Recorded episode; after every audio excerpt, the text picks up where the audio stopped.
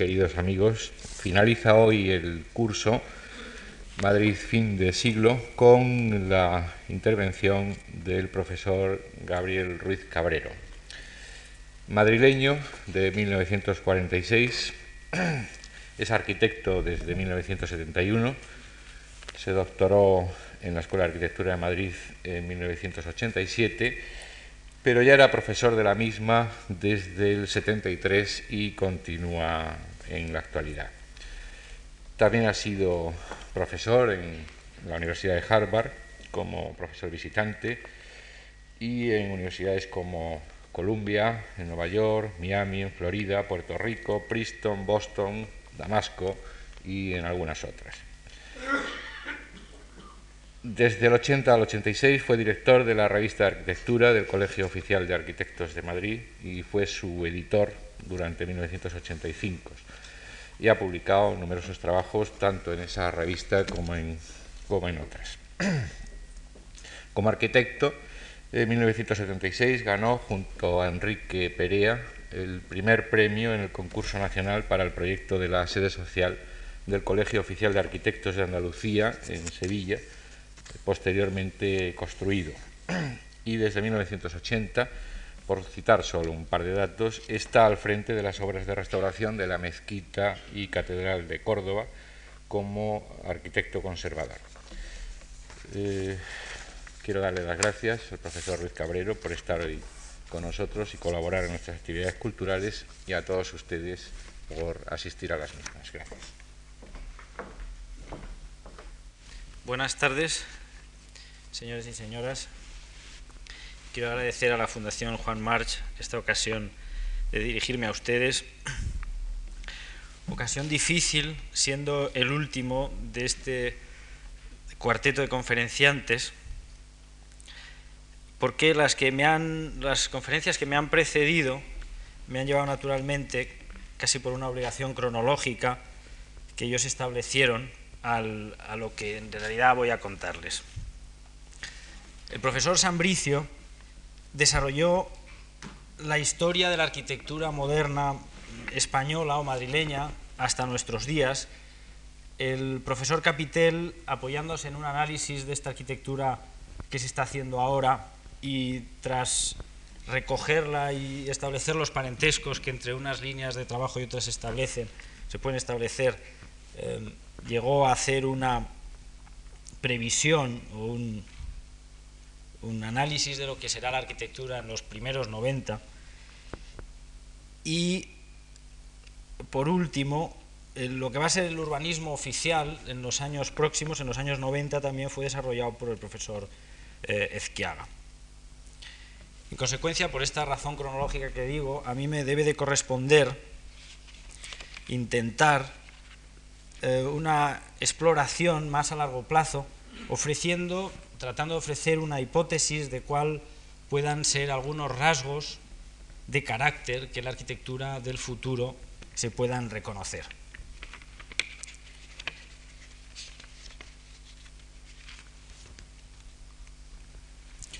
Consecuencia, como ya han adivinado ustedes, del título de la conferencia,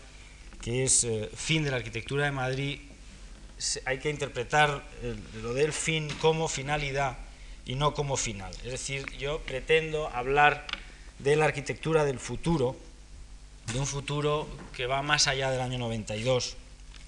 que es hasta el, hasta eh, el, periodo en el que mis compañeros han llegado. Tratar de hablar de, de la arquitectura del futuro, de cualquier cosa que vaya a ocurrir en el futuro es siempre un riesgo difícil pero sin embargo hay sistemas para tratar de establecer cuál pueda ser el comportamiento de cualquier cosa en el futuro. La mayoría de estos em, procedimientos eh, tienen su origen en un análisis del pasado, apoyándose esto en, este, en esta paradoja que presenta el tiempo, por la cual podemos decir que el futuro está en el pasado y que el pasado está en el futuro. Quiero decir que de la misma manera que a medida que avanza el tiempo conocemos más sobre el pasado, de manera que las investigaciones que ahora se están haciendo, que ahora los arqueólogos hacen permiten interpretar y explicar el pasado de una forma que hasta ahora no se ha hecho. Cada vez sabemos más del pasado. De la misma manera, cuando queremos saber qué es lo que, eh, qué es lo que va a ocurrir en el futuro, una de las técnicas es explorar el pasado, tratando de extrapolar de lo que ocurrió antes lo que vaya a ocurrir en el futuro. Otra técnica es el analizar eh, manifestaciones semejantes que se producen en otro lugar y por comparación extraer conclusiones. Yo voy a utilizar estas dos técnicas eh, apoyándome en una colección de diapositivas que vamos a pasar a continuación. Empezamos, por favor. Tradicionalmente, la arquitectura establece unos niveles de complicidad y de ayuda con otras artes. Eh, situación que varía según el tiempo. Eh, en unas épocas la influencia o la relación se establece más con la pintura, por ejemplo, y en otras ocasiones más con la literatura o incluso con la música. Eh, tratadistas como Alberti nos han recordado siempre como en la época del esplendor griego las relaciones numéricas, la investigación sobre las relaciones numéricas y los tiempos que se establecían en la, música griega tenían un, papel de investigación para los ritmos semejantes que se establecían entre las formas arquitectónicas. En, el momento presente, la relación, el arte que a mi juicio mm, está más relacionado, más íntimamente relacionado con la arquitectura es la pintura. En tiempos recientes no ha sido así. Mm, hace bien poco, hacia los años 60, la arquitectura estuvo eh, o tuvo una relación muy intensa con la literatura. Fueron los años en los que se escribieron libros mm, tan importantes hoy como La arquitectura de la ciudad de Aldo Rossi o Complejidad y contradicción de Venturi, italiano y americano respectivamente y otros eh, eh, escritos que por aquellos años se realizaron, como digo. Ahora, sin embargo, la relación es más intensa con la pintura. Em, este, este cuadro que tienen ustedes en la pantalla, que es como han reconocido un óleo realizado por Picasso en Horta del Ebro, tratándose absolutamente de una pintura, es decir, de, una operación de, una, de investigación que se realiza en el territorio de la pintura y al servicio de la pintura exclusivamente, no cabe duda que ha tenido una influencia muy grande en la arquitectura que desde entonces se ha desarrollado hasta el punto que el término arquitectura cubista, sin que nunca se haya sabido muy bien a qué se debía aplicar, tiene su origen en, este, en, esta pintura que durante estos años se, eh, eh, estableció. Pero el mismo hecho de que las primeras investigaciones en este sentido que realizara Picasso se apoyaran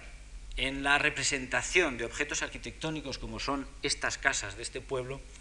nos indica hasta qué punto en otras ocasiones la arquitectura sirve a determinados propósitos de investigación de la pintura. Pasamos. Este cuadro de Mondrian siendo también una, investigación en el terreno de la pintura, es decir, en el terreno de un arte de lo plano, como es el de la pintura, eh, ha tenido una influencia también extraordinaria y ha servido de pauta compositiva para arquitectos tan prestigiosos como eh, Mies van der Rohe, pasamos, a través de algunas exploraciones como las que hiciera Theo van Desburg en las proximidades de París y que tanto influyeron también en la arquitectura de Le Corbusier, por ejemplo. La siguiente, por favor. O esta arquitectura de Hirlesheimer, la siguiente. Bien, recientemente este proceso se ha seguido produciendo y hay un cuadro del italiano Arduino Cantáfora realizado en el año 73 que se llamó La ciudad análoga que fue de extraordinaria influencia para, eh, entre los arquitectos, este pintor es arquitecto, mm, porque supuso la investigación sobre una línea arquitectónica, la que se llamó de la tendenza, de forma que eh, a través de la pintura se investigaba las relaciones entre los edificios y una propuesta de construcción de la ciudad. Esta línea tuvo muchísima influencia en España hacia los años 80, eh, incluso en los años 70 eh,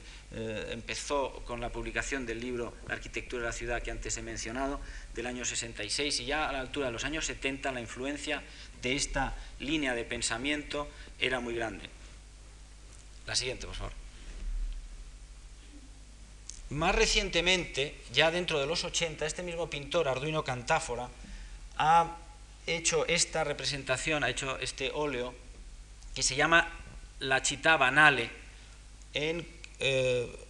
confrontando, esta propuesta con la anterior. Eh, la ciudad banal, la ciudad en la que se mezclan los edificios de distinta procedencia, eh, edificios banales, edificios corrientes, pero que en su disponerse unos al lado de otros y construir así en la continuidad la ciudad, eh, nos dan la ciudad que vivimos. Es la ciudad que el artista quiere reconocer como un objeto eh, artístico, como un objeto de artesanía, como un objeto hecho por los ciudadanos, en el que, como digo, se mezclan edificios de distinta procedencia, eh, que algunos de ellos se pueden reconocer en esta diapositiva. Pasamos. O más en detalle cómo se ven en esta siguiente. Bueno, antes de pasar, antes de pasar, hay un dato de este óleo que es significativo y es que como ven ustedes, eh, el óleo está pintado dentro de un cuadro como, eh, como si fuera el mural de una sala de espera de una estación de ferrocarril. Ahí ven ustedes los bancos y, y el radiador insistiendo en este tema, de la, en esta cuestión, en este punto de la arquitectura banal, es decir, de la arquitectura corriente digamos. La siguiente, por favor. El jefe de esta tendencia fue el italiano Aldo Rossi, internacionalmente influyente en estos momentos, como ven ustedes en este libro ruso, que propone una arquitectura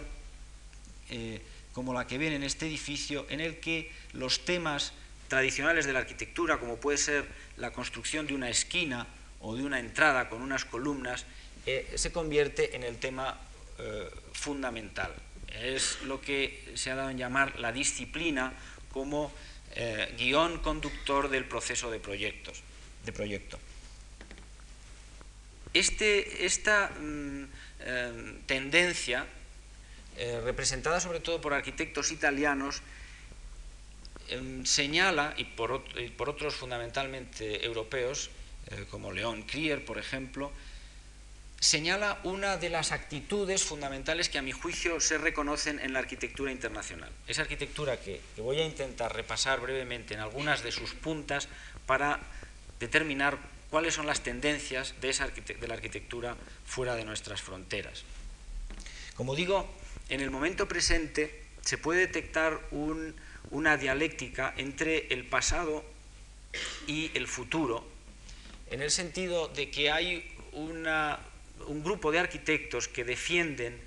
lo que podríamos llamar una inspiración de la arquitectura en elementos del pasado frente a otra línea de pensamiento que sostiene en cambio la obligación de una especulación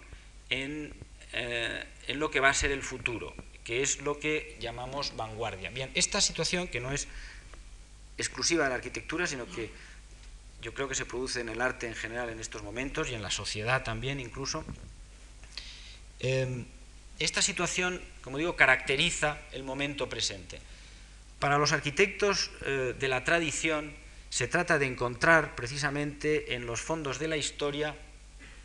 las soluciones a problemas en el entendimiento de que los problemas son siempre un poco los mismos y que lo que se trata es de aplicar determinadas fórmulas que ya han sido siempre contrastadas en el pasado. La siguiente, por favor. Este es el, famoso teatro para Venecia de Aldo Rossi, que, en el que, como ven, se construye la forma a partir de unos elementos muy sencillos, casi como de colección de juguete de niños. La siguiente, por favor.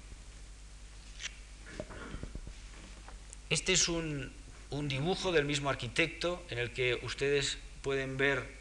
distintas formas arquitectónicas, unas salas de reunión con formas extrañas, de torres, otras aglomeraciones de,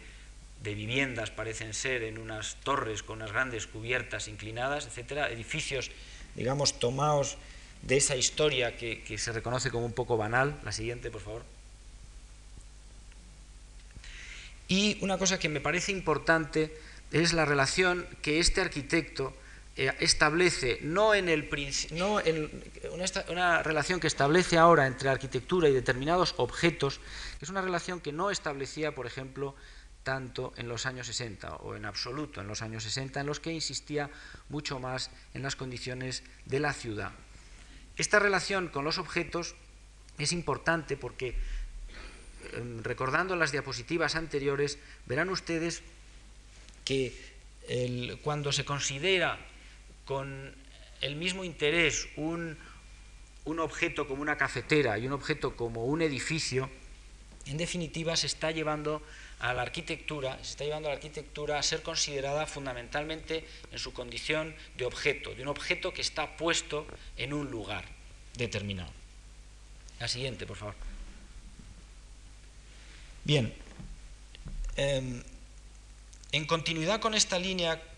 que, hemos reconocido en la figura de Aldo Rossi fundamentalmente, en Estados Unidos tenemos hoy día construyendo al otro de los escritores que he citado antes como importantes en los, al final de los años 60, que fue Venturi, quien en sus eh, arquitecturas americanas algunas veces está cerca de estas formas elementales, como las que aparecen en, esta, en la fachada de este edificio universitario. o la siguiente, por favor. Interés el que él tiene por las formas sencillas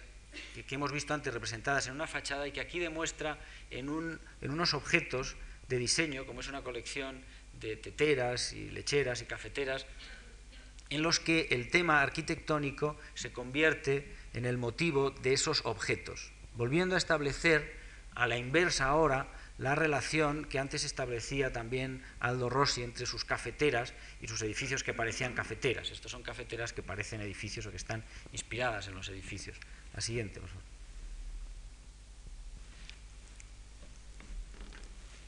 Esta, es,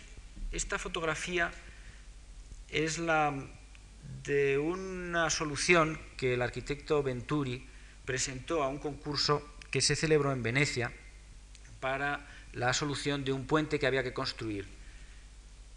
Lo que ven ustedes, la propuesta de, Venturi consistía en respetar una estructura metálica que existía en, el momento y forrarla con unas piezas en las que se habría impreso el dibujo que ustedes ven ahí, que es un dibujo propio de la arquitectura de decoración pues, eh, de tiempos muy anteriores. Esta relación con la ciudad de este objeto, de esta especie de, de, papier collé que se coloca sobre un puente, convirtiendo ese puente también en un objeto que va perdiendo su escala y ya no se sabe exactamente si se trata de un puente o si se trata de una decoración. La siguiente, por favor. O esta otra solución de Venturi que resuelve un monumento a la ciudad de Manhattan eh, colocando sencillamente una manzana, que como saben es la imagen que representa la ciudad, en la esquina sobre la que se trataba de colocar el monumento. Como ven, no hago más que insistir en la relación de los objetos o en el interés que se tiene por los objetos y por los edificios que acaban siendo también como grandes objetos fuera de escala. La siguiente, por favor. Otro de los arquitectos que en estos momentos tiene una influencia grande en, el mundo entero a través de, las publicaciones y el trabajo que desarrolla en Estados Unidos es John Hedjuk. Un arquitecto que no construye voluntariamente ante la consideración de que no se puede mm, llevar a la realidad determinadas imaginaciones constructivas que solamente se pueden representar en dibujos. Y este hombre, dedicado, como digo, a la investigación a través de dibujos de la arquitectura, produce unas imágenes de ciudad como esta, que es una ciudad inspirada sobre, mm, a partir de Milán fundamentalmente, en la que, como ven ustedes, los edificios empiezan a tomar sus formas o bien de algunas piezas menores, como podrían ser las cafeteras de Aldo Rossi, hasta piezas de forma sinusoidal o torres extrañas, que son verdaderos objetos, objetos de, de, procedencia menos conocida, que se disponen sobre el terreno, también alternándose con otras formas de casas o grúas o depósitos de combustible que se reconocen bien. En definitiva, es un poco una consideración de la arquitectura como un objeto, insisto en la cuestión. La siguiente, por favor. Objetos en los que ocurren cosas fuera de, dimensión, digamos, en realidad lo que se trata es de presentar los objetos en una escala que no es la habitual. La siguiente, por favor. Objetos entre los que se supone que la vida cotidiana, como ese tranvía, va a transcurrir. Siguiente objetos que eh, algunas veces están, tomadas, están tomados también de la arquitectura, en este caso de la arquitectura fabril, pero que se proponen, como es el caso, como edificio central para el Parlamento, eh, produciendo una transposición también del modelo arquitectónico a un destino que no es el habitual. De la misma manera que se toma una cafetera para definir un edificio, se toma la forma de una fábrica para establecer en él un parlamento. Se trata de producir, en definitiva, un, movimiento entre el destino habitual del objeto sobre el que se trabaja y el destino para el que se propone, y en ese movimiento se produce el sentido de lo nuevo que interesa seguramente investigar. Siguiente. Otras formas tomadas a lo mejor de los signos corrientes de las matemáticas, como puedan ser el infinito o una sinusoide o círculos o cruces, etcétera, se toman también como plantas de edificios que se proponen idealmente siempre con la intención de ampliar el vocabulario de la arquitectura inspirándose en figuras que no que hasta el momento no han suministrado imágenes para la arquitectura. Esto es un gesto obligado de cualquier arte vanguardista cuando eh, se siente obligado a sorprender, que es la obligación de las vanguardias, y para ello tiene que recurrir a modelos que no son los habituales y que en consecuencia sorprenden. La siguiente. Propuestas como esta de una estación de ferrocarril que no se sabe muy bien si encima lo que tiene es un cementerio o qué es lo que ocurre en esta ciudad, son propuestas que en definitiva no sabemos muy bien cómo van a influir en la arquitectura que se vaya a construir más adelante, pero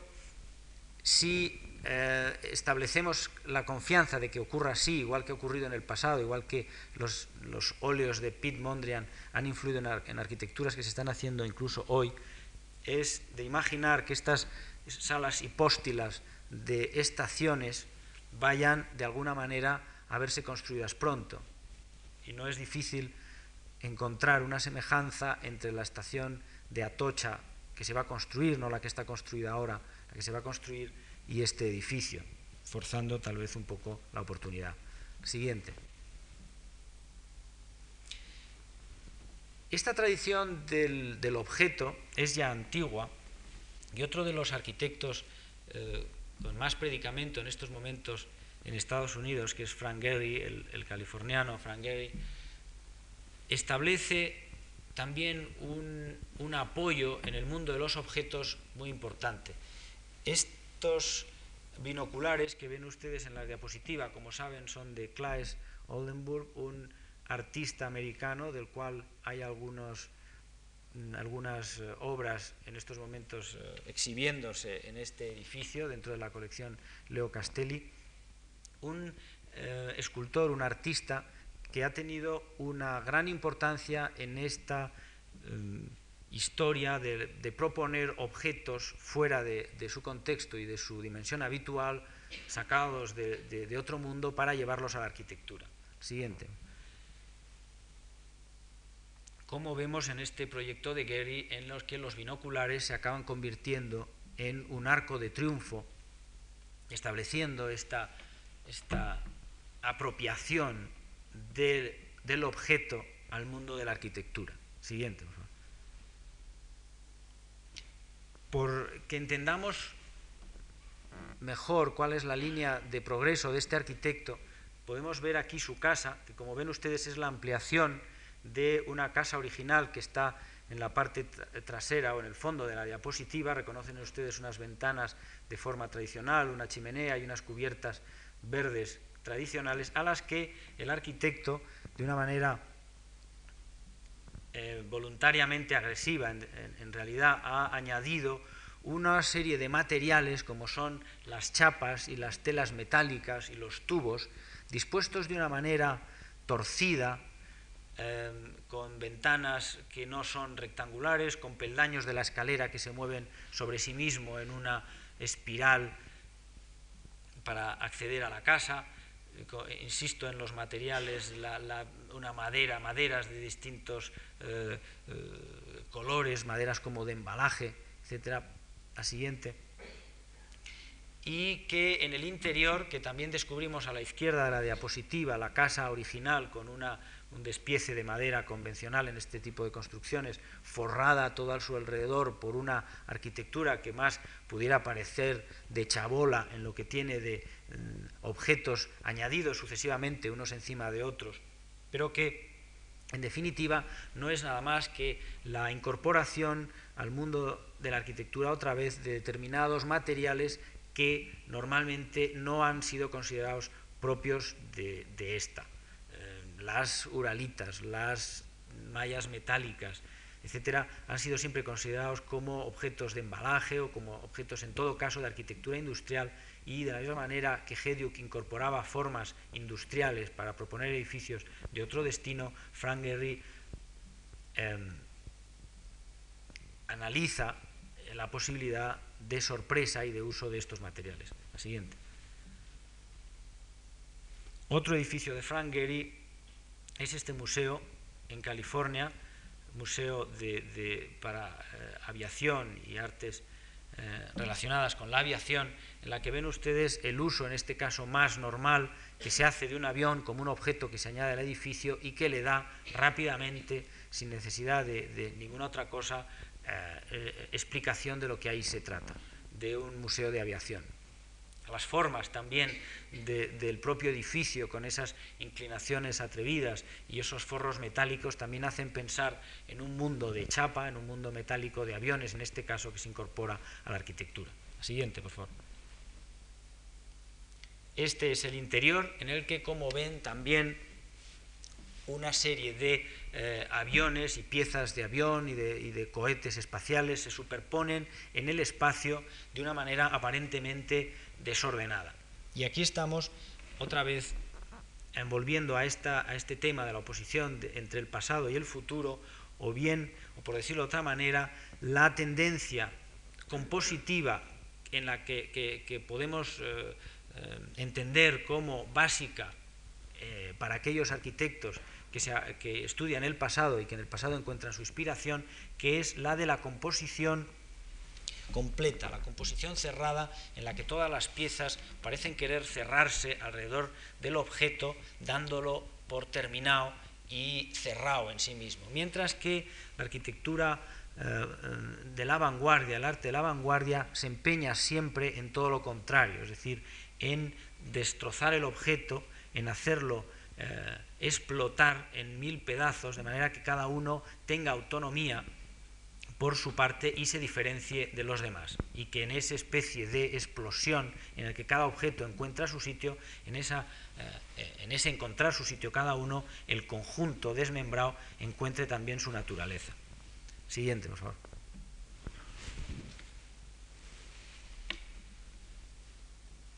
Estos dibujos pertenecen a una propuesta también de Frank Gehry para una colonia de vacaciones de niños subnormales en las que se recurre a una serie de elementos como la, eh, eh, serpiente enroscada o, la tapa del piano, elementos que también son de otro mundo, pero que harían a los niños entender, en la intención del arquitecto que proyecta, entender eh, el mundo como una sucesión de objetos que cada uno tiene un significado, aunque ese significado no tenga una relación directa en muchos casos con lo que se contiene en el interior. No sabemos de qué manera se puede disponer un edificio en forma de, serpiente en una escuela de niños, pero lo que no cabe duda es que el niño no establece, ningún niño, ninguna persona mayor, establece ninguna relación entre el uso y la forma. Las formas parecen como que hablan por sí mismas con independencia del uso que tienen dentro. Esto dentro de esta línea de hacer explotar el objeto. Siguiente, por favor. En estas dos eh, imágenes para este mismo campo, ven ustedes como una olla de, leche eh, se convierte, un cántaro se convierte en otro edificio, eh, estableciendo también aquí una, semejanza, un recuerdo con la arquitectura de Aldo Rossi que hemos enseñado al principio, o una barca colocada boca abajo será la entrada de otro edificio. Siguiente, por favor. Siguiente. Bien. Con estos ejemplos he querido señalar un poco la arquitectura que en estos momentos se sigue con más, interior, más interés en, los países que están, haciendo, eh, que están haciendo unas propuestas más avanzadas. Yo coincido con lo que decía el otro día en este mismo lugar eh, el profesor Capitel cuando decía que la arquitectura española se encuentra en, cabeza en estos momentos dentro de la arquitectura internacional. Yo creo que mm, sin pecar de, chauvinismo eh, se puede afirmar esto con toda rotundidad y se puede decir, por entrar más en detalle, que si la arquitectura en estos momentos se piensa en, muy pocos países, fundamentalmente se puede hablar de Estados Unidos, se puede hablar de Italia, yo creo que se puede hablar de España también, la arquitectura que se construye con interés se construye casi en menos países, yo diría que eh, fundamentalmente en Estados Unidos y me atrevería a decir que en, en segundo lugar el país que en estos momentos está ofreciendo una arquitectura de más interés es España. Esto está despertando indudablemente una expectativa en el exterior que es difícil de satisfacer porque cada vez se pide más y si continuamente oímos decir en los medios de comunicación que España está de moda, pues esto para lo que hace a la arquitectura es cierto y prueba de ello es la cantidad de publicaciones que se están haciendo en el extranjero sobre obras españolas, la cantidad de libros que continuamente se están haciendo, como en este momento sobre la arquitectura española, y eh, la medida en que se llama a arquitectos españoles para trabajar en el exterior. Esto es por una razón, a mi juicio, bastante clara. En el exterior, fuera de España, se aprecian algunas condiciones de la arquitectura española que la hacen distinta, em, como sería, por ejemplo, la, eh, algunos valores que tienen que ver con la solidez, que tienen que ver con eh, la prudencia en la decoración, que tiene que ver con la buena construcción y sobre todo con una construcción muy tradicional. Cuando uno eh, enseña en el extranjero las obras españolas, siempre se sorprenden de lo que nosotros consideramos como materiales baratos, que serían el ladrillo y el hormigón, porque son materiales que cada vez se utilizan menos eh, en muchísimos países. La arquitectura española es una arquitectura muy sólida, es una arquitectura sencilla, de volúmenes elementales, y esto no es algo que se esté produciendo ahora por primera vez. Yo creo que en realidad, y esto sería, mm, y sería el momento de eh, utilizar esta técnica a la que me refería antes para hablar del futuro, que es eh, profundizar un poco en el pasado, como digo, estos valores de solidez y de mm, seriedad constructiva tienen eh, antiguas raíces. Este cuadro que tienen en, la pantalla, y que ustedes conocen también, de Antonio López, del arranque de la Gran Vía, o el siguiente, por favor, que es una vista de Madrid, son también muy importantes para entender la arquitectura que se está haciendo en estos momentos en Madrid. Aparte de, la importancia de estos cuadros en sí como pintura, y vuelvo a decir lo mismo que decía al hablar del cuadro de Picasso, son cuadros pintados para la arquitectura, para la pintura, son cuadros puramente eh, de investigación pictórica. Lo que ocurre es que en este caso el pintor, como tantas veces en la historia, se está interesando por un motivo ciudadano. Es por la ciudad, casi tanto más que por la arquitectura, por lo que el em, artista se interesa. Pero se interesa por la ciudad como objeto físico, como objeto construido por el hombre. Se trataría en definitiva, y yo creo que así se puede interpretar en cierta medida, de pintar un bodegón, un gigantesco bodegón en el que el plano de la mesa eh, elemento básico del bodegón tradicional es sustituido por el plano del suelo de la ciudad y los objetos que sobre ella se colocan voluntariamente por parte del pintor y muchas veces no voluntariamente, sino aleatoriamente. Recordemos cómo Duchamp, por ejemplo, decía que la técnica que él utilizaba para pintar era coger aquellos objetos que menos interés o curiosidad le despertaban y ponerlos juntos, es decir, que la técnica de elección es por elementos que en sí no signifiquen nada para Duchamp. De la misma manera, Antoñito López coge una ciudad vista desde un punto de vista azaroso, de un punto de vista no como la ciudad renacentista se plantearía, un punto de vista escogido que planteara una perspectiva eh, especialmente interesada en tener un determinado edificio importante en el centro, etcétera, sino que desde una terraza al azar y cogiendo en primer plano el más banal de todos los objetos de la ciudad, se pinta este bodegón. Esta pintura, en lo que tiene de explicarnos cómo hay que tomar la ciudad como es, eh, eh, con la eficacia con que la importancia de esta arquitectura banal que veíamos representada en el cuadro de Cantáfora, yo, siendo más amigo de Cantáfora, me atrevo a decir, eh, sin arriesgarme nada, evidentemente, que este es una obra muchísimo más importante, pero eh, aquí, y entre otras cosas, es más importante porque las cosas se dicen como eh, con necesidad de menos énfasis. ¿Cómo se explica el valor que tienen los edificios corrientes en determinar esta costra urbana sobre la que se, o dentro de la cual se produce la vida, nos está hablando de este valor del objeto encontrado, del objeto eh, considerado en sí mismo como fuente de determinadas impresiones estéticas. La siguiente, por favor. Bien.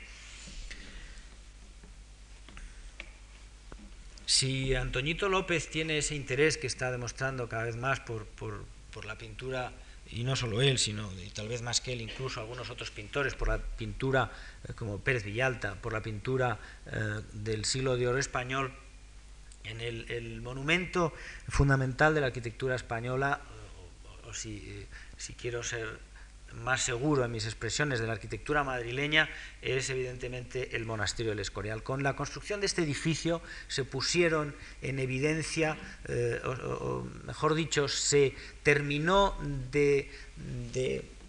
definir cuál iba a ser el proyecto de la arquitectura española, cuál iba a ser el modelo de la arquitectura española copiado de un modelo de sociedad que proponían no solamente el rey, sino las personas que con él gobernaban. La siguiente, por favor. Pasando revista a los edificios que rodean al monasterio del Escorial, unos de la mano de, Juan Bautista de Toledo, de Juan de Herrera, de Juan Gómez de Mora, de, Villanueva, incluso en las casas de oficios, etc. La siguiente. Uno en realidad llega un momento en que no sabe quién es el autor o incluso llega a dar un poco lo mismo quién fue el arquitecto que proyectó eso. Y hay que repasarse eh, el libro o hay que ser un especialista para saber si este edificio lo proyectó Villanueva o lo proyectó Gómez de Mora o quien fuera. Lo que no cabe duda es que con esta arquitectura de volúmenes rotundos y sencillos se estableció una línea, la siguiente, de sobriedad y seriedad constructiva que eh, alcanza otra de sus cumbres en el Museo del Prado. Em, todas estas imágenes me interesan porque creo que un rasgo importante mm, que he dicho es esta este de la poca afición por la decoración, de la no necesidad de recurrir a la decoración para reforzar el mensaje de la arquitectura, como definía la, decoración eh, Raskin, y cómo aquí, por ejemplo, podemos sorprendernos ante el hecho de que las barandillas de un edificio tan importante, de los balcones de un edificio tan importante como siempre quiso ser el Museo del Prado, sean unas barandillas de hierro y no nos encontremos aquí esa balaustrada de piedra que parecería lo más lógico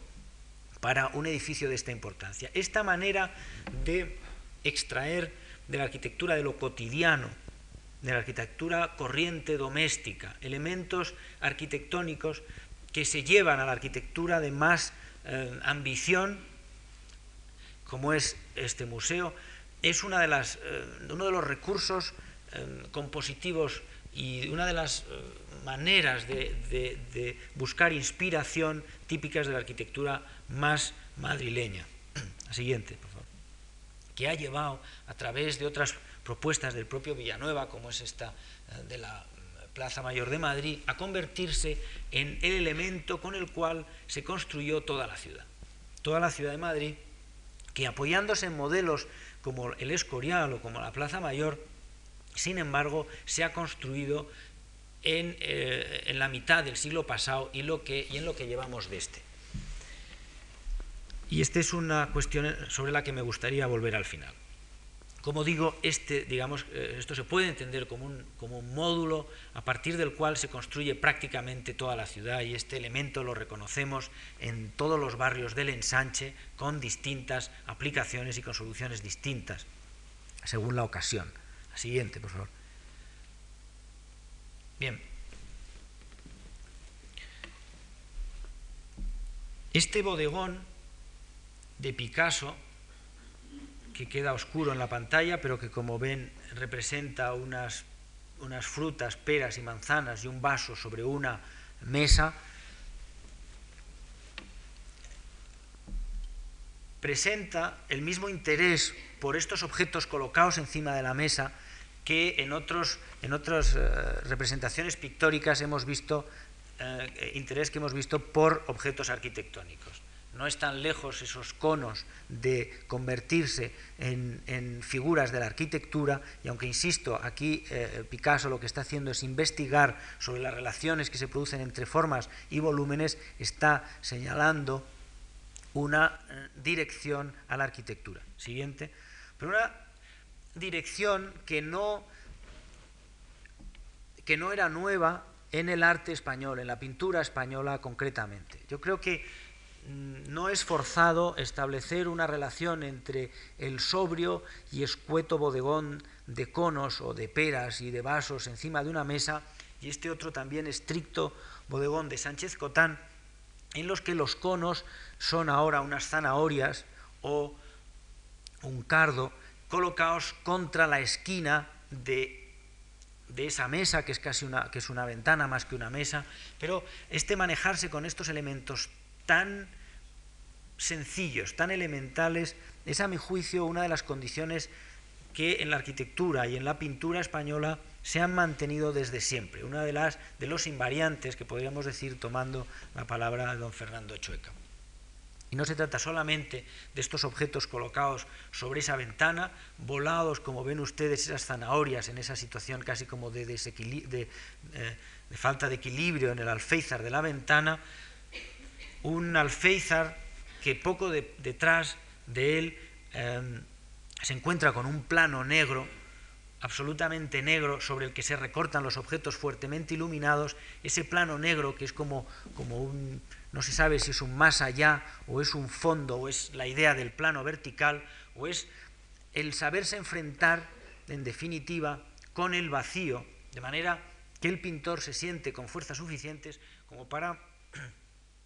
llenando solamente menos de la mitad del cuadro y dejando la otra mitad con un negro absoluto, hacer un cuadro sin miedo al vacío. Una condición que creo que es también propia del arte y de la arquitectura española, que sin embargo en otros momentos llega por reacción a, lo contrario y al máximo abigarramiento de algunos otros elementos que todos ustedes recuerdan. La siguiente, por favor. No me resigno a poner este bodegón, que es como de un sentido del humor bastante macabro de Francisco de Goya,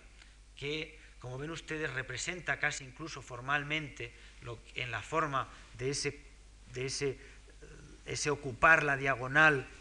mm, que ocupaba también el cardo en el cuadro de, de, Sánchez Cotán, de ese fondo negro, pero en este momento es casi un negro terrible, mientras que en el otro cuadro era un, negro lleno de equilibrio y de paz, era como un como señalando que al traspasar ese umbral lo que se encuentra es la paz, no se sabe si la paz del más allá o qué paz, pero desde luego la paz representada por el negro, mientras que aquí ese horizonte tenebroso parece que nos abre sobre un mundo muy distinto y mucho menos pacífico, así como lo verdaderamente macabro, lo que, lo que de pintura negra tiene el cuadro, eh, eh, tiene el, ave esa desplumada sobre, sobre el cuadro anterior de Goya. Para no dejar la pintura eh, clásica española con una imagen tan dura,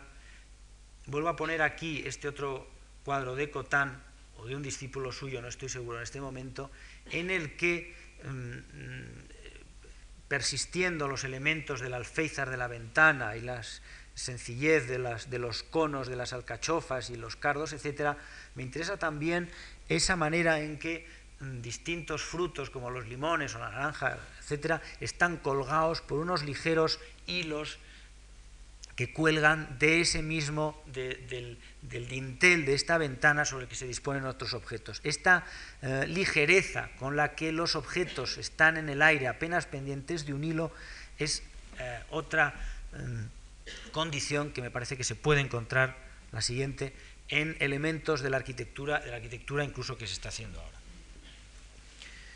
Por seguir estableciendo una relación ahora ya entre la pintura que se hace en estos momentos y la arquitectura, y pasando deprisa sobre un eh, pintor vinculado a la arquitectura como es Guillermo Pérez Villalta, que utiliza siempre estos elementos tomados de la arquitectura para la pintura, operación que vemos que es eh, no la contraria, sino la simétrica de la de llevar una cafetera al mundo de la arquitectura, como digo, no solamente eh, edificios y formas arquitectónicas, sino incluso eh, barras, direcciones, planos, etcétera, mm, se interponen entre las figuras, flotando todas ellas, todas ellas en el espacio, en la construcción de una perspectiva que es imposible. Ahora parece que en lugar de que los objetos explosionen en el espacio, se traen objetos de procedencias distintas y se colocan juntos en el lienzo. En definitiva, la operación es parecida y es la de componer con piezas cuyas relaciones no son estrictamente o directamente reconocibles por leyes como las de la simetría de cualquier clase que sea, etc. La siguiente. La presencia de esos fondos de arquitectura eh, tradicional, donde parece que solamente pueden tener eh, escenas determinadas eh, pueden tener lugar determinadas escenas que no se sabe si pertenecen a la historia o incluso pertenecen a, la Biblia. La siguiente. Nos llevan también a otras eh, propuestas de, otros pintores como eh, Martín Begué, que es también arquitecto, y que hace aquí otra operación de recogida de distintos objetos, como la que hacía Pérez Villalta, de manera que acumula encima de esa construcción, mm, esa absurda perrera para ese septenario extravagante, y sobre la caseta acumula una serie de arquitecturas que uno puede eh, reconocer si, porque todas ellas eh, tienen autor. En un caso será la columna eh, de la propuesta de Adolf Loos para un periódico, la Torre Velasca de Milán, alguna pirámide, un edificio que podría ser sindicatos o podría ser cualquier otro edificio italiano, un acueducto que también puede ser cualquiera, etc. Esta manera de acumular edificios, proponiendo entender la ciudad como un, como un eh, como he dicho, como un cúmulo de elementos de, distintas procedencias y que encuentran eh, su relación, a lo mejor un poco eh, en, en, una manera arbitraria y casual de agruparse, siguiente, parece que va siendo un elemento compositivo. Esta es una insistencia sobre el mismo tema de, Martín Begué, siguiente.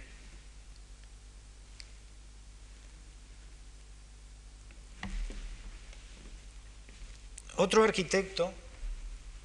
que es pintor, otro pintor que es arquitecto, siempre hay un poco que hacerse esta reflexión antes de hablar de Juan Navarro Valdebec, eh, nos ofrece el ejemplo de cómo muchas veces, eh, de cómo los pintores pueden utilizar la pintura, como es en este caso, con un carácter de exploración espacial puramente pictórico, en el que esta tormenta y la manera en la que se representa el movimiento de, las hojas, incluso cómo se llega a representar los jirones de viento y, los árboles azotados y en movimiento. Siguiente, siguiente diapositiva. Eh, la anterior era un trabajo eh, específicamente pictórico, mientras que otras veces, como es este caso, con unas técnicas eh, en las que se ha adquirido soltura gracias al trabajo de pintor, con unas técnicas en definitiva de pintor, se acomete un trabajo de representación de un proyecto arquitectónico como, como aquí se trata del proyecto de Turín, que en la diapositiva siguiente ven ustedes en una maqueta y cómo ven la relación entre los objetos y la manera en que los objetos se disponen sobre el plano que antes era la mesa del pintor cubista y ahora es el, territorio de la ciudad, los objetos, como digo, se colocan estableciendo unas relaciones entre ellos que son los que el pintor analiza sobre el bodegón. La siguiente. En otras ocasiones, también Juan Navarro investiga sobre la relación de pequeños objetos colocados sobre una mesa, se trata de una escultura, en este caso una escultura que representa una serie de casitas alrededor de un estanque en las que se juega ahora con los objetos, la relación entre ellos y la relación con las sombras que esos objetos producen sobre ese lago en calma que devuelve la imagen de la casa que tiene encima. Casitas todas ellas de las mismas dimensiones, pero de materiales distintos, buscando ahora la relación entre precisamente esa diferencia de los materiales que nos hace obtener una expresión, una, una experiencia sensible al pensar cómo una casita de las mismas dimensiones es de distinta cuando está construida de cobre, cuando está construida de madera o cuando está construida de piedra, haciéndonos sentir la condición del objeto por encima de la forma, en este caso, por ejemplo. siguiente. Em, investigaciones que le permiten a Juan Navarro hacer propuestas como la de esta casa en la provincia de Santander, en la que dos pabellones de idénticas dimensiones, pero muy diferentes por la condición de las ventanas, por ejemplo, se disponen en el paisaje igual que antes se disponían los objetos sobre la mesa del bodegón cubista. La siguiente. O como es el caso de su propuesta para la eh, Puerta de Toledo eh, que el otro día el profesor Capitel eh, eh, también enseñó algunas diapositivas de esta obra, en la que las, los pabellones se colocan como objetos y igual que tenemos este objeto de, de cubierta extraña en primer plano, detrás de la puerta de Toledo podemos ver un objeto, dos objetos blancos, muy corrientes en su forma de casa convencional del ensanche, incluso con ventanas alargadas,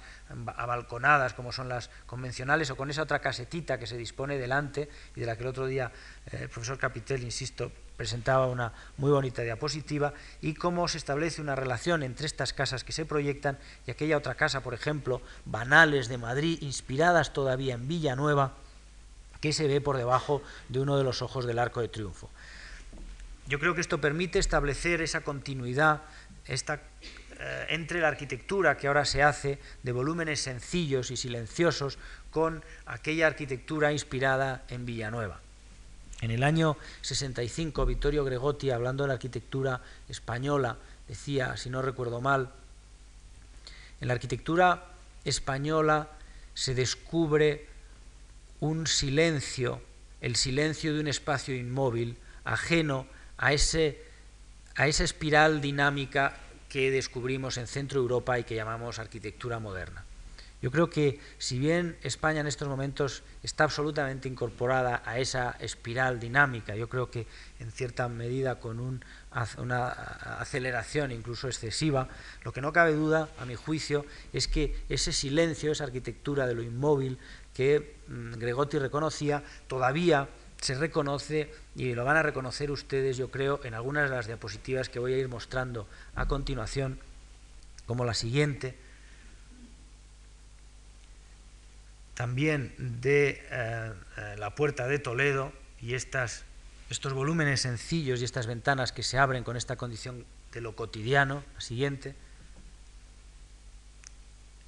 La anterior era también de la Puerta de Toledo de Juan Navarro y las que vamos a ver a continuación son también de una obra que enseñó el profesor Capitel, como es la universidad que los arquitectos Víctor López Cotelo y Carlos Puente construyeron en, Alcalá de Henares. La siguiente,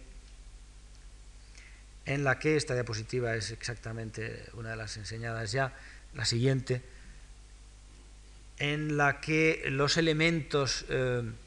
y esto ya es un recurso antiguo dentro de la arquitectura, los, elementos de la industria, como puedan ser estos puentes, que casi reconoceríamos más para un uso ferroviario que arquitectónico, se convierten en elementos fundamentales de la arquitectura. La siguiente, estos pasillos, la siguiente, la siguiente o en este caso del, ayuntamiento de Torrelaguna, me parece que es también de Cotelo y Puente, en la que se consigue eh, un edificio que eh, no desentona del resto del caserío que ven ustedes eh, al, fondo de la diapositiva y que nos puede recordar esa arquitectura de volúmenes sencillos que pintaba Picasso en Horta del Ebro, pues eh, acumulando unos edificios en esa misma línea de, sencillez y de simplicidad formal, se eh, proyecta el nuevo ayuntamiento, que es lo que tienen ustedes en primer plano. La siguiente, en esta diapositiva vemos una entrada al edificio en la que también los elementos eh, sencillos de la arquitectura popular van dando paso a estos elementos industriales. La siguiente o en la sencillez y en el silencio eh, no inmóvil porque se trata de una escalera de, esta pieza, la siguiente, la siguiente, la siguiente. Hasta aquí hemos estado viendo obras de Cotelo y Puente, estas dos obras de Cotelo y Puente, y mm, por enseñar ahora otras obras del estudio de los arquitectos López Peláez, Sánchez y Frechilla, que moviéndose dentro de estas mismas líneas de una arquitectura eh, eh, sencilla y bien construida, nos proponen ahora ya eh, dentro del género de la arquitectura de grandes bloques de viviendas baratas, nos proponen este inmenso bloque en el cual solamente las ventanas abriéndose sobre una fábrica de ladrillo constituyen la arquitectura. La siguiente una arquitectura que se mueve por dentro con la misma elementalidad que por fuera, la siguiente,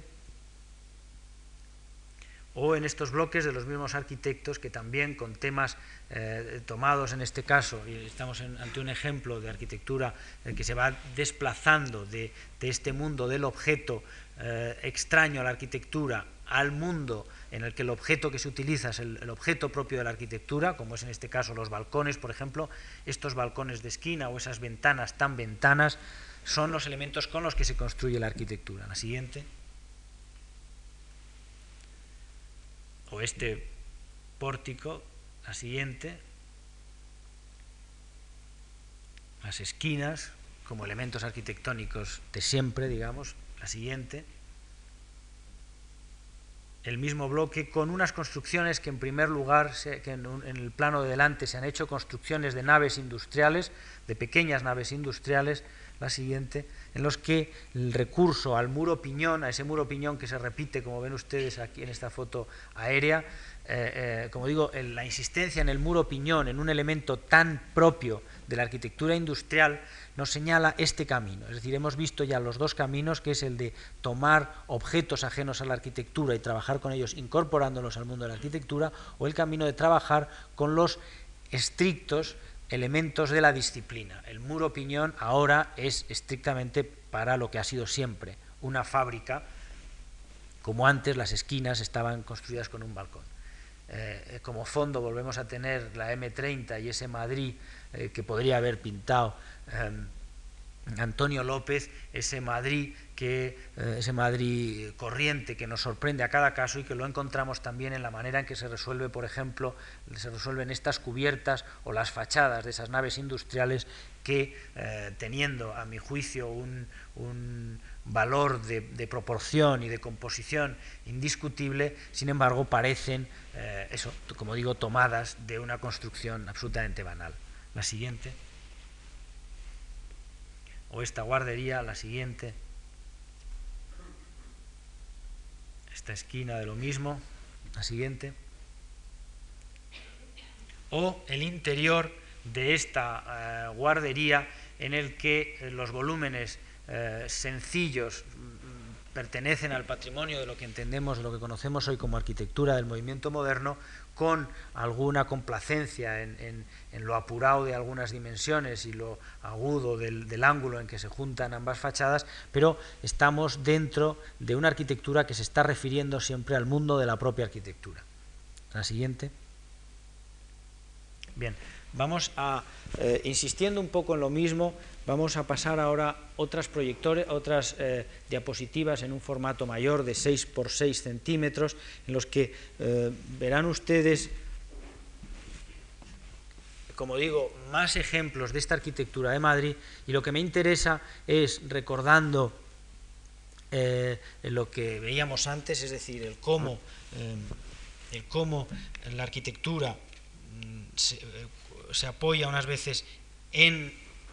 en la investigación eh, sobre la historia y en consecuencia lo que hace en esos casos es reincidir siempre sobre los, los temas eh, tradicionales de la arquitectura, de la disciplina de la arquitectura, mm, apoyándose en, en, aquella, en ese pensamiento que, que fue, eh, me parece que La Bruyère, el principio, el primero que lo expresó con esta rotundidad cuando decía, todo está hecho, nada es nuevo, eh, no nos queda más que repetir una vez más los mismos gestos de siempre, tratándolos, tratando de hacerlos esta vez mejor. Por el contrario, y frente a esto, nos encontraríamos con esta arquitectura de la vanguardia que lo que trata es de abrir nuevos caminos incorporando elementos ajenos.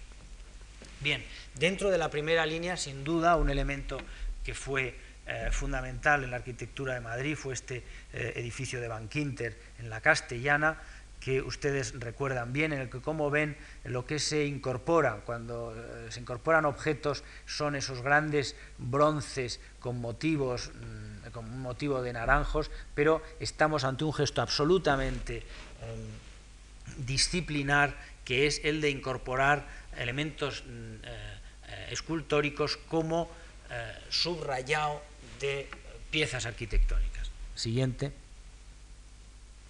o como es la utilización de, este tema también eh, recurrente, como decía antes, en Madrid, de las masas ladrilleras en las que se abren precisas ventanas, un edificio este de eh, Inter que, a mi juicio, a través, y esto no lo digo yo, sino que lo han dicho eh, otros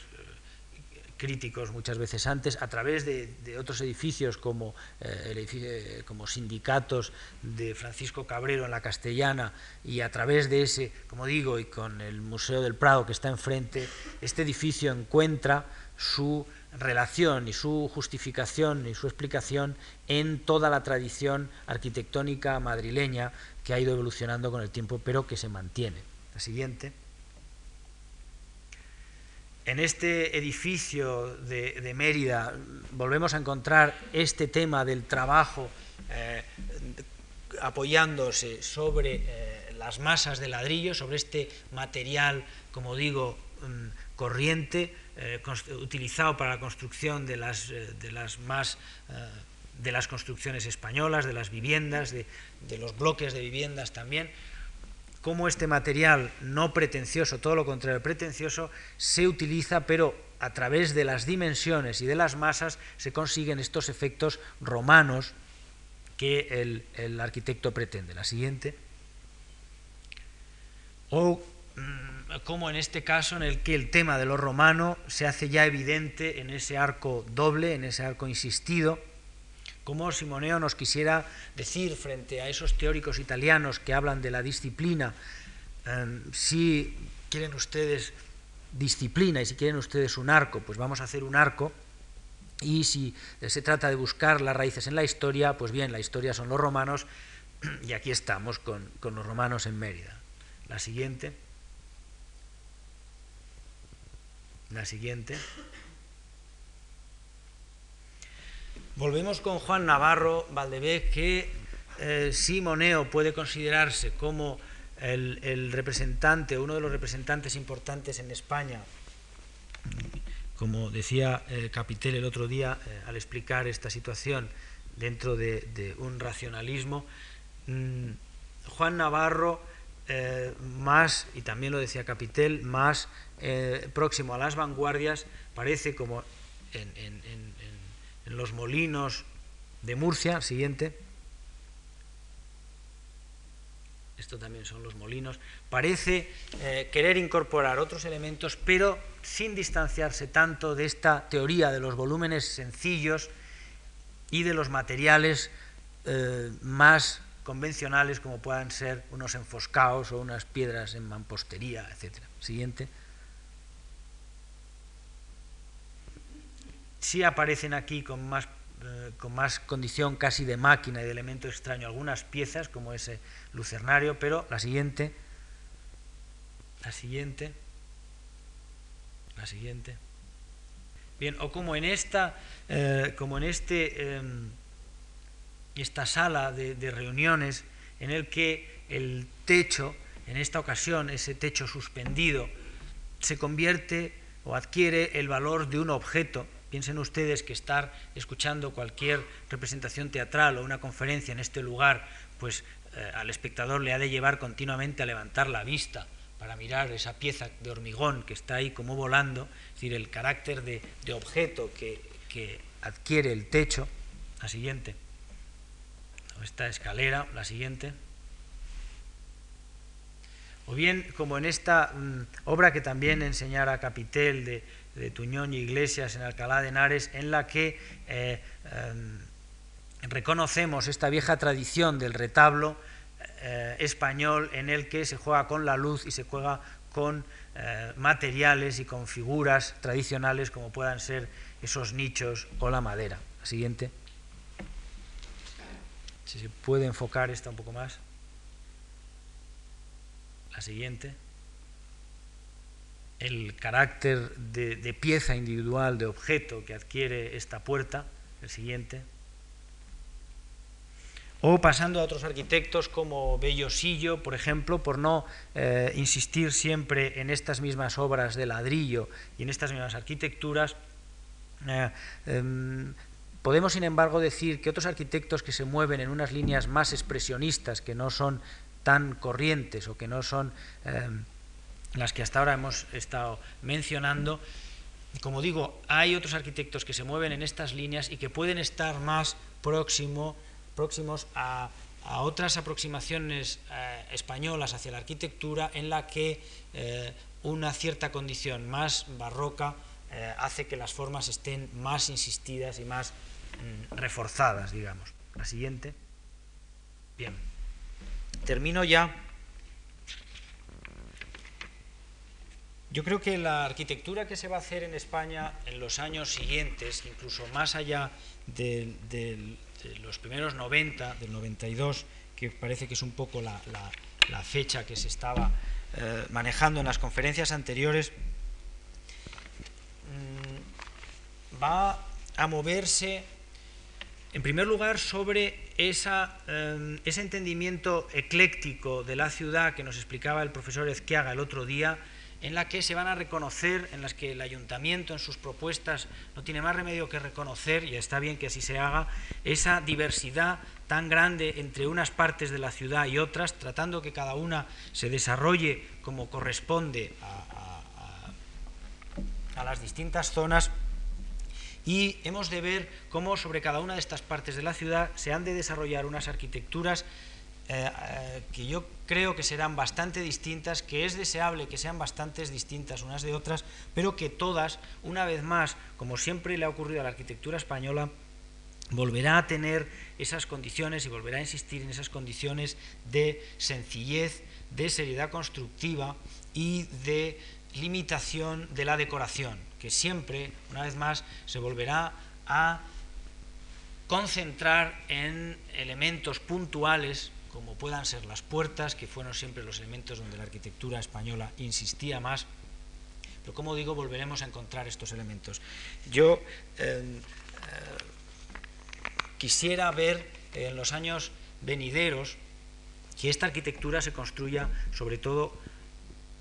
con calidad. Me parece que nos enfrentamos en estos momentos a un Mm, a una situación verdaderamente fundamental,